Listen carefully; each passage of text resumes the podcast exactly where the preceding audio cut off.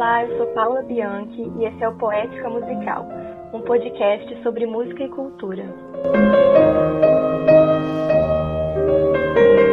E hoje a gente vai discutir aqui como a música foi e é utilizada como ferramenta de protesto, em especial na ditadura militar, sob um olhar da linguística. E para falar sobre isso, está aqui com a gente hoje a professora doutora Carmelita Minélio, ela é professora do Departamento de Letras da Universidade Federal do Espírito Santo.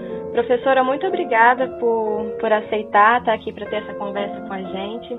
E eu queria começar com a seguinte pergunta: é, O que é linguística e como ela se relaciona com a música? Bom, boa tarde, Paula. Eu te agradeço o convite, né? É um prazer falar aqui com você, né? A linguística é uma ciência, né? Ela é considerada uma ciência da linguagem. É, ela, na verdade, ela se tornou uma ciência a partir de, do início do século XX, né? É, 1916, por aí, quando Saussure ele publica, na verdade nem é ele, os alunos dele, né? Publicam um, um curso de linguística geral porque para se, tornar uma ciência é, foi necessário que se estabelecesse o objeto de estudo, né? E, e aí se ele conseguiu estabelecer a língua, né, como objeto de estudo. Né? Na verdade, os estudos sobre a linguagem datam aí da, da retórica de Aristóteles, né? Desde o século V a.C., mas é, a questão, a, a, linguística como ciência, ela só surge mesmo nesse século XX, né, nesse século XX. Agora, a, o, que, que foi iniciado lá nos gregos, com os gregos, né, com Aristóteles, ainda nós percebemos nas, nos manuais de gramática, né, isso ainda está presente, inclusive, no, no ensino de língua portuguesa, né, é, os livros didáticos, eles se espelham muito na gramática tradicional, e aí, é, e quando usam o texto, né, o texto autêntico, fazem isso de uma maneira que nós consideramos equivocada, né? Porque acabam usando o texto como um simples pretexto para para ensinar, né, regras de, de gramática. E nós sabemos que o texto é muito mais do que isso, muito mais do que um conjunto de regras, né? E, e aí dentro desse desse contexto, nós precisamos então vincular os estudos linguísticos à questão do ensino, né, do ensino de língua portuguesa. E é por aí que eu caminho, assim, é, nas minhas aulas, né, com os alunos de, de sintaxe, de morfologia, né, de, fazemos análise linguística, mas sempre pensando no texto. E aí a música entra, né, como especialmente a letra, né? Nós acabamos é, ficando um pouco mais voltado para a letra da música, mas sempre ouvimos a melodia também, né? A, a música como um todo. Professora, então, é, a gente sabe né, que na década de 60 a gente tinha aí né, um contexto de repressão e censura é, por causa né, da ditadura militar no Brasil. E a música nesse período, que trazia referências ideológicas, ganhou uma certa popularidade, né? É, então eu queria pedir para você fazer para a gente uma contextualização histórica, artística é, e literária desse período, né, principalmente com a música de protesto, e dizer para a gente também quem foram os principais compositores e músicos que estavam em oposição ao governo. Ah, ok.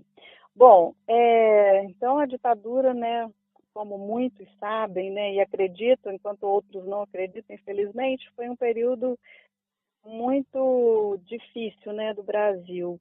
E o golpe militar, né, que ocorreu em, em março de 64, durou, né, a, essa ditadura, né, que instaurou a ditadura durou 21 anos, então não foi pouco tempo, né. É, e nesse período o Brasil sofreu demais, né? As pessoas né, sofreram muito. Foram 21 anos de repressão. E, e o uso, nesse período da ditadura, né, o uso da censura, é, eles justificavam o uso como uma forma de preservar a moralidade e os bons costumes, né? Mas, na verdade, não era isso que acontecia, né? O que acontecia era a proibição de qualquer manifestação contra o governo ou as suas medidas. E, e aí, nesse contexto do, do regime, grupos de esquerda né, agiam clandestinamente e adotavam, inclusive, práticas de guerrilha urbana e rural né, para combater a ditadura. E, e muitos morreram, né? Muitos é, sofreram torturas e a história é, não deixa a gente mentir, né? E, e além da, das técnicas de guerrilha, né, e tal, havia também o uso da, de estratégias linguísticas, né, a fim de se fazer crítica ao governo sem uma manifestação direta, até porque tudo passava pela censura, né, pelo crivo da censura. E aí, nesse contexto, muitos, muitos compositores, muitos cantores é, se aventuraram, né, é, tiveram coragem, né, podemos dizer assim, de lutar contra esse regime, com as suas músicas, né, com as, com as letras das músicas. Por exemplo, Nara Leão, Maria Bethânia, Geraldo Vandré, Gilberto Gil, Caetano Veloso, Chico Buarque, né? Chico Buarque é um dos que eu, é, as músicas dele que com as quais eu trabalho mais, né, nesse nessa questão do, da ditadura. Aí Jair Rodrigues, Elis Regina, Milton Nascimento, Beto Guedes, Paulinho da Viola, Vinícius de Moraes, Gonzaguinha, Simone, Raul Seixas, né, Belchior, João Bosco, Secos e Molhados, entre outros, né? Tem vários. E aí eles lutaram, então, com a palavra, né? Usando a palavra para tentar combater e abrir a, a, mente, né, das pessoas que achavam que o regime era uma coisa é, bonita, boa, né? Porque inclusive tinham músicos que também faziam músicas para o outro lado, né? Pro, em prol do regime. Mas é isso. Eu acho que é, essa, realmente, essa né? O, o, regime militar foi um período para é, nos causar vergonha, né? E é impressionante como até hoje, né, são utilizadas canções. A gente vê aí o Chico Buarque é, uhum. nos dias de hoje, né, se manifestando em relação ao governo, né, com suas canções. É, então, professora, é, você aí citou Nara Leão, Chico Buarque, né? Aí a gente tem Caetano, diversos compositores que escreveram muita música nessa época. E eu queria que você citasse pra gente é, algumas que foram as principais canções desse período e dizer para a gente também quais foram os elementos linguísticos que foram utilizados nessas canções. As músicas, elas, o interessante é que elas não se limitaram a fazer crônicas, né, dos fatos políticos, como era o costume, mas elas tomaram partido, né, protestaram, choraram os mortos, perguntaram sobre os desaparecidos, denunciaram, desafiaram autoridades e tal. E aí, várias músicas foram gravadas nesse período. Aí eu vou destacar apenas três, né, por causa do, do nosso tempo também. Uma delas é para não dizer que não falei das flores, né, de Geraldo Vandré. Uhum. Ela é de 68. Ela é mais conhecida como Caminhando. E aí essa música ela despertou a ira dos militares, né? E, e posteriormente ela se tornou uma espécie de hino do movimento estudantil da época. E ela foi lançada, inclusive, no Festival Internacional da Canção, foi promovido pela Rede Globo. E depois, é, mas é, foi gravada, mas ela foi proibida logo em seguida, né? Até por conta da letra dela, né? Uma outra que, que, é, que é bem marcante é Roda Viva, né? De Chico Buarque, que lançou em 67, mas com o impacto político de 68, né? Por tal, é, é, teve uma peça homônima que chegou aos palcos, né? Uma peça homônima, é, a Roda Viva. E, e aí, é, nesse período de, em 13 de dezembro de 68, foi decretado o AI-5, é o pior dos atos, né, institucionais. É, que, que inclusive fechou o Congresso, né, e tal. E aí, Uh, em, 70, logo em seguida, quando é, Chico Buarque, né, ele retorna, né, do, de viagem, ele, vai, ele lança Apesar de Você. E aí, Apesar de Você, é uma música bem forte, né? Porque vai falar, né, literalmente sobre Uh, embora um pouco velada, né, mas a gente percebe o que, do que ela trata. Então, apesar de você, o próprio título já é uma concessão, né, já é um, tipo, apesar disso, apesar do que está acontecendo, ou seja, apresenta um sentido de que na, na, sequência vem uma oposição, que apesar de você, amanhã de ser um novo dia. Né? Então a música começa com um hoje, né? Um hoje que é um elemento que marca o tempo, né? E, tradicionalmente a gente quando faz análise sintática vai pensar no sujeito tem que vir em primeiro lugar, né? E, e, quando na verdade nos textos autênticos nem sempre o que vem em primeiro lugar é aquilo que é mais importante para o falante, aquilo que o falante coloca em evidência. E aí Chico coloca aqui em evidência então o hoje, o hoje que é o momento, aquele momento que eles, que eles estavam vivendo, que o Brasil estava vivendo, né? Então, hoje você é quem manda. E esse você aí é, é nitidamente, né, pode ser retomado como Médici, né? É o, o general Emílio Garrastazu Médici, que era o, o, o atual presidente, né, naquele período e que foi o, o pior, né, de todos eles. É, e com a instituição do, do do AI-5, por exemplo, né, porque foi o mais rigoroso dos atos, suspendeu o habeas corpus, né, tornou rigorosa a censura sobre os meios de comunicação, proibiu manifestações aglomerações nas ruas. Então, deu, inclusive, a ele o poder de decretar o estado de sítio. Né? Então, imagine o poder que ele tinha nas mãos. Então, por isso que a música diz, né? Hoje você quem manda, falou, tá falado. Né? Então, eu até uso uma gíria aqui, né? Falou, tá falado, não tem discussão.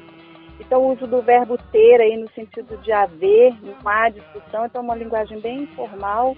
A minha gente hoje anda, né, falando de lado. Então, assim, uhum. é, e essa parte também aqui você que inventou esse Estado, Estado aí, tanto Estado como, como é, o Estado brasileiro, né, quanto o Estado, a situação em que a população se encontrava. Professor, aproveitar que, que você citou aí uma canção do Chico Buarque, é, Chico escreveu muita coisa né, nesse período, e a gente tem também a, a, o Cálice, né, que foi escrito uhum. por ele também, em 73, e aí foi uma, foi uma música censurada né, por cinco anos, ela só foi lançada em 78 e ela se tornou um dos mais famosos é, hinos né, de resistência ao regime militar.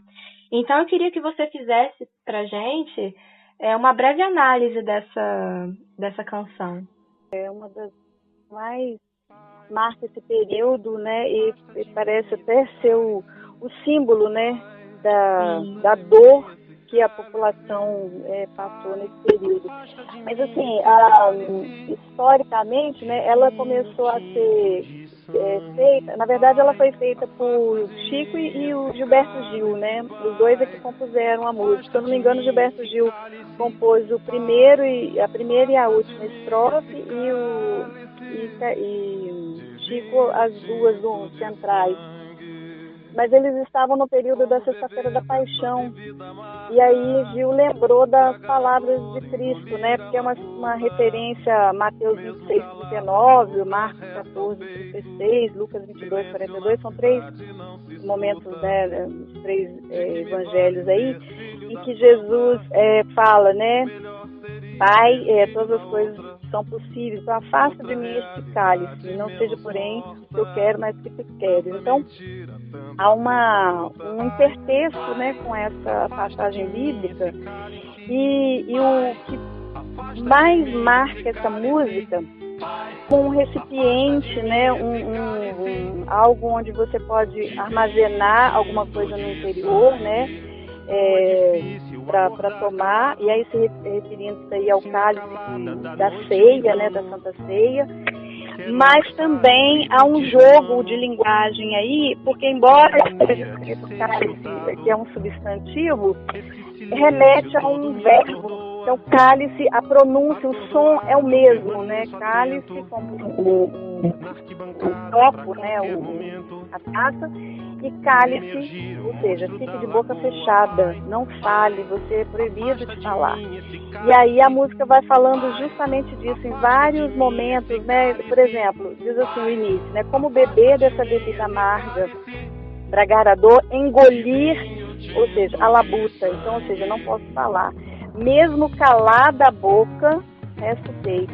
Então, depois ele tem uma referência mais, mais é, baixo também, né? Como é difícil acordar calado, ou seja, não poder falar. Se na calada da noite eu me dano. E aí fazendo a referência aos soldados que entravam nas casas durante a noite para levar né, os rebeldes iniciais. E ele fala, quero lançar um grito desumano. Eu quero, mas eu não posso. Né, que é uma maneira de ser escutado e esse silêncio todo me atordoa, seja, a impossibilidade de se expressar, né?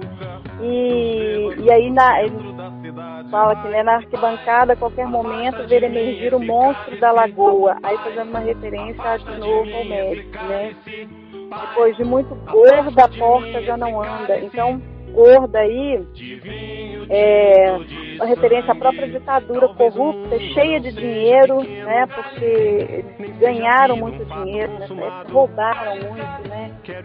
E aí a música ela vai falando essa palavra presa na garganta, então mesmo calado, peito. Então ao longo de toda a música, na letra, a gente percebe esse calar, né? Esse calar que foi forçado, né?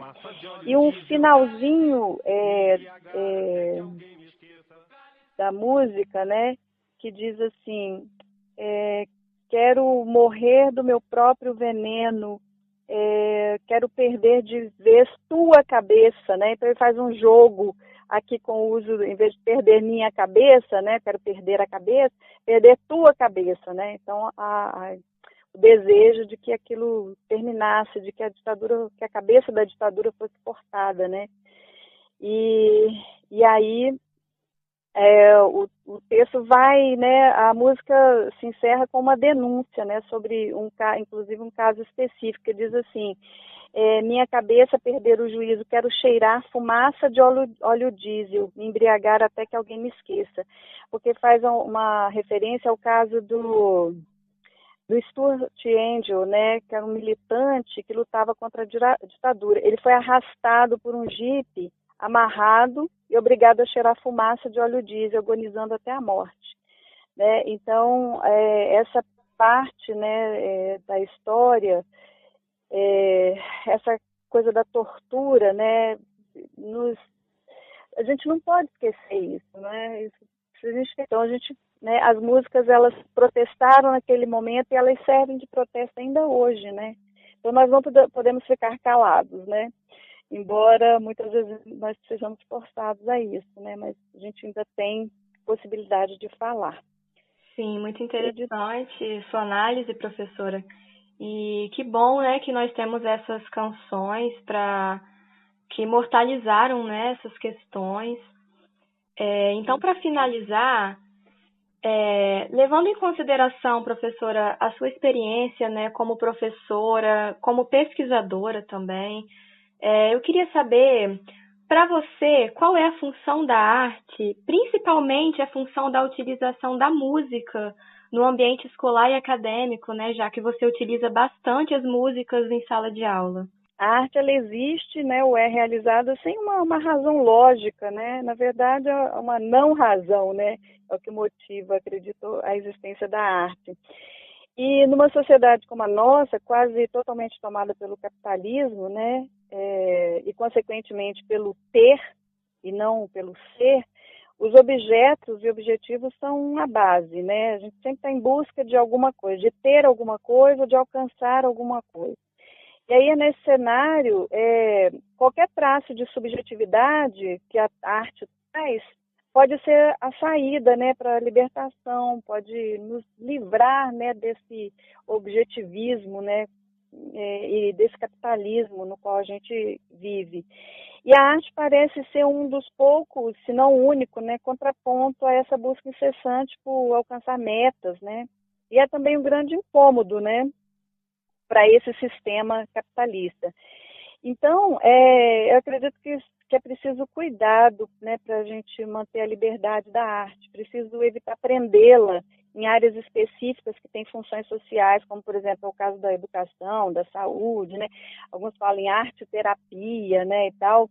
Acredito que sim, que a gente possa usar a arte com essa, com, com esses focos, né? Mas não podemos prendê-la, né? Dentro desse, desses esquemas. Então, por isso que eu penso que a, as análises que nós fazemos de obras de arte, e aqui né, a música está incluída, não ficam presas ao ambiente escolar e acadêmico. Né? Quando nós analisamos uma música, como a gente viu aqui rapidamente, transpomos os limites do lugar em que nós nos encontramos né? e abrimos as nossas mentes à reflexão. E aqui é, eu penso na questão do ensino, né, que falei lá no início, que é, o ensino de qualquer conteúdo, de qualquer disciplina, deve ter a, a, base na observação, na reflexão, né? E no que diz respeito à linguagem, nós devemos observar como o falante utiliza a sua língua e que resultados ele obtém com esse uso, né? Que efeitos de sentido produz ao utilizar certas construções linguísticas né, e, na, e na atuação, na interação verbal. E a gente vê isso nas letras das músicas, né, como os, os compositores nos falaram né, por meio das letras. E aí é nesse sentido que a música é um excelente lugar de observação né, e de reflexão, pois além da letra, né, que nos fala verbalmente, ela possui a melodia que nos toca, né, nos toca no coração mesmo, né, profundamente. Acredito que seja isso, né? Professora, eu queria agradecer por essa conversa. Tenho certeza que foram respostas muito enriquecedoras para a gente. É, muito obrigada por, por aceitar, né, estar aqui com a gente. Foi um prazer enorme. É, e esse foi o Poética Musical. Até mais.